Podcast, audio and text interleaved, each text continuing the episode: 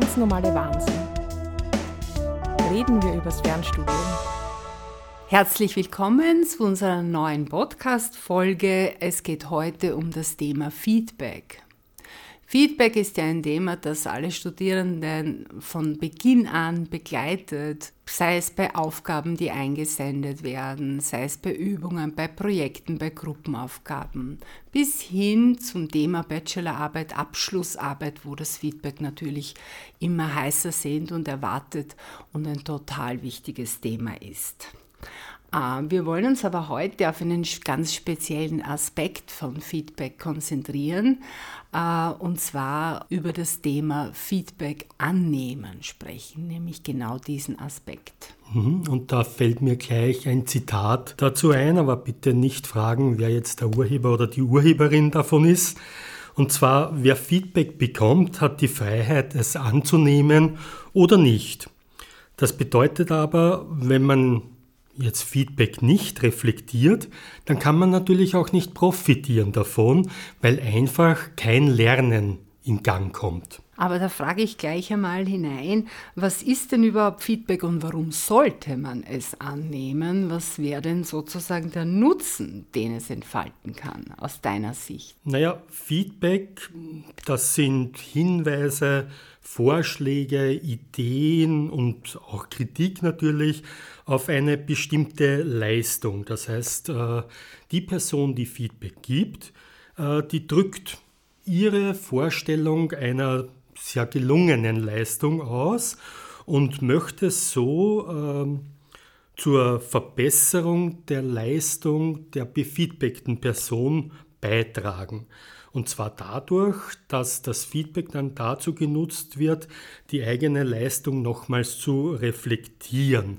Man holt sich durch Feedback also eine gewisse Außenansicht, einen Außenblick äh, in die eigene Leistung herein. Und aus der psychologischen Perspektive vereinfacht gesagt, ist es ein riesiges Thema, äh, nämlich das Thema, es bietet sehr viel Sicherheit. Also durch Feedback kann man sehr viel Sicherheit gewinnen, Orientierung. Und das gilt für das Feedback seitens von Lehrenden genauso wie das Feedback von Kolleginnen und Kollegen, das da eine wichtige Rolle im Studium spielt. Äh, da möchte ich gar nicht davon äh, sprechen, wie wichtig das Feedback in der Arbeitswelt ist. Also wie sehr Führungskräfte ihre Leute durch Feedback äh, lenken, beeinflussen, aber auch motivieren und fördern und weiterentwickeln können.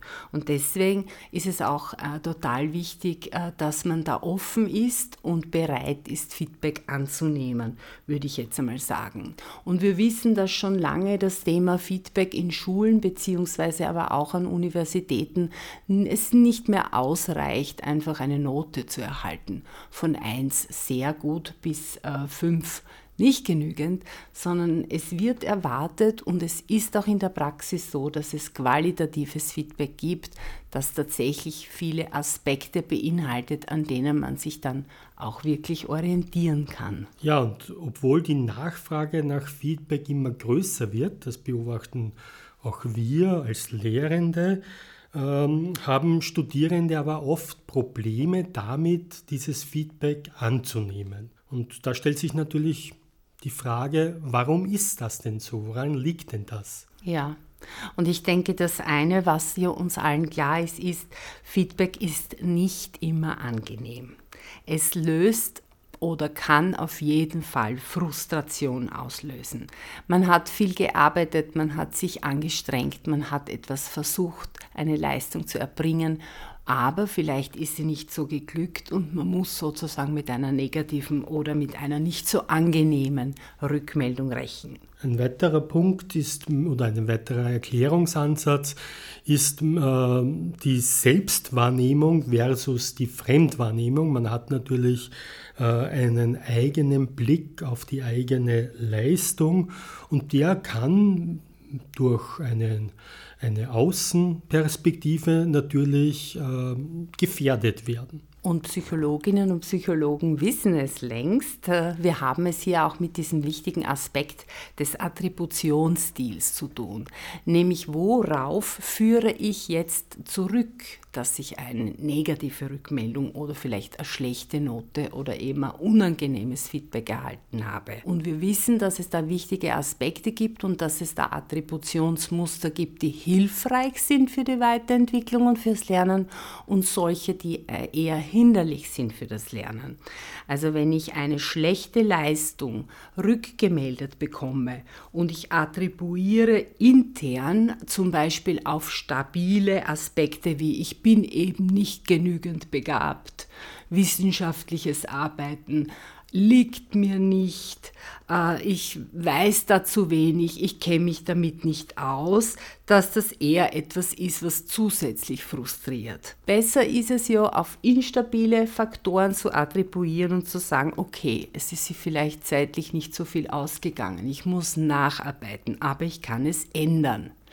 Äh, ich habe vielleicht äh, die Aufgabe unterschätzt. Sie war schwieriger, als ich mir gedacht habe. Ich muss da noch dran arbeiten. Das wären so typische Aspekte, die man tatsächlich auch dann beeinflussen kann und wo man dann mit Feedback auch weiterarbeiten kann.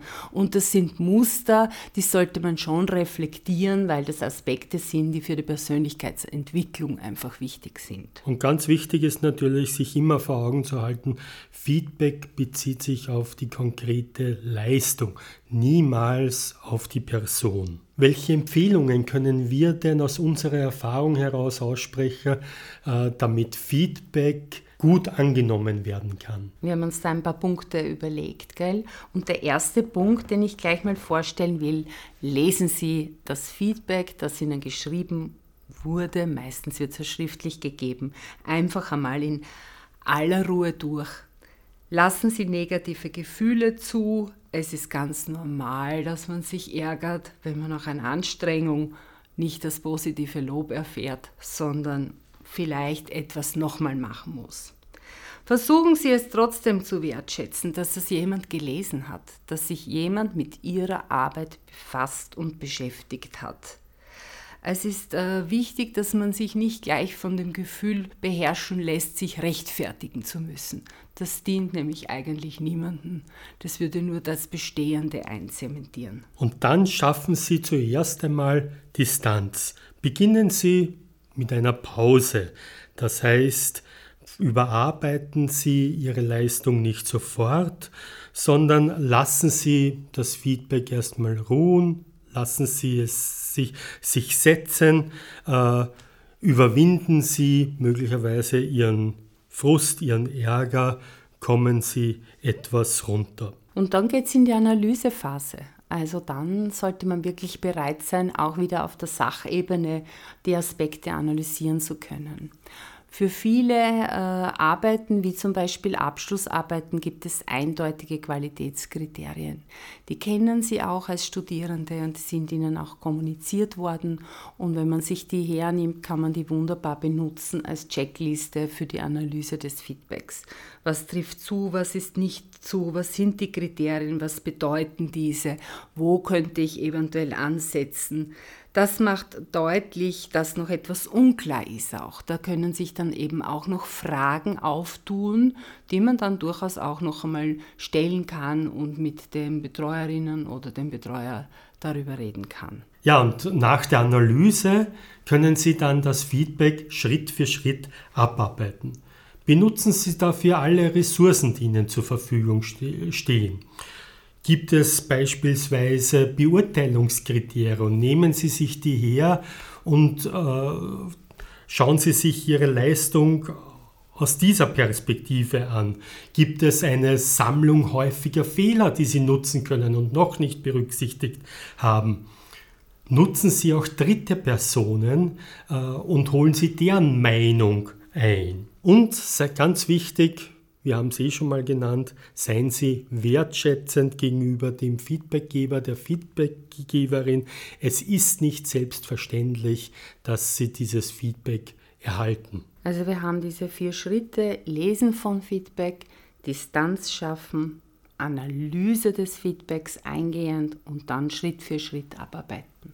Ja. ja damit wären wir eigentlich schon wieder fast am Ende. Und weil jetzt auch Weihnachtszeit ist, habe ich mir gedacht, Günther, du darfst heute einen Wunsch ans Christkind formulieren. Was wäre denn dein Wunsch ans Christkind, wenn es ums Thema Feedback äh, im Studierendenprozess geht? Ja, liebes Christkind, jedes Feedback ist ja eine Möglichkeit, sich individuell zu verbessern. Und da würde ich mir wünschen, dass das jeder auch so annimmt und versteht. Und zwar ohne äh, den unmittelbaren Sinn darin zu suchen in Feedback, äh, einen messbaren und unmittelbaren Vorteil daraus zu generieren. Das heißt, es muss nicht immer darum gehen, sofort mehr Punkte zu äh, generieren oder sofort eine bessere Note äh, zu erhalten und auch nur dann, wenn das eintritt, wirklich Feedback anzunehmen und zu nutzen, sondern Feedback ist eben auch dafür da, sich selbst zu verbessern und auch äh, es dafür äh, zu nutzen und anzunehmen. Mhm. Das wäre mein Wunsch, der hoffentlich in Erfüllung geht. Okay. Wenn ich noch was abschließend vielleicht ergänzen darf, ist, dass ich mir denke, auch Kritikfähigkeit kann man lernen. Und es ist auch ein ganz ein wesentlicher Punkt, den man zu lernen bereit sein sollte. Und letztlich möchten wir ja, dass alle was davon haben, der berühmte Win-Win. Äh, Schluss sozusagen. Sowohl die Lehrenden als auch die Studierenden möchten ja in einen Austausch treten und eine Kooperation miteinander eingehen. Und da ist es total wichtig, dass alle Seiten kritikfähig sind und mit Feedback gut umgehen können. Ja, in diesem Sinne vielen herzlichen Dank. Du hast es wieder ganz hervorragend gemacht, Günther. Und ich denke, wir haben den Podcast äh, zum Thema Feedback. Was meinst du? Gibst du mir auch noch Feedback? Hat mir natürlich sehr gut wieder gefallen und war ein sehr interessantes Thema. Und ich glaube auch, dass, dass wir den einen oder die anderen sicherlich neue Perspektiven gegeben haben, wie denn jetzt Feedback angenommen werden kann. Und in diesem Sinne, schöne Feiertage, guten Rutsch. Ja, schöne Weihnachtszeit. Dankeschön. Danke.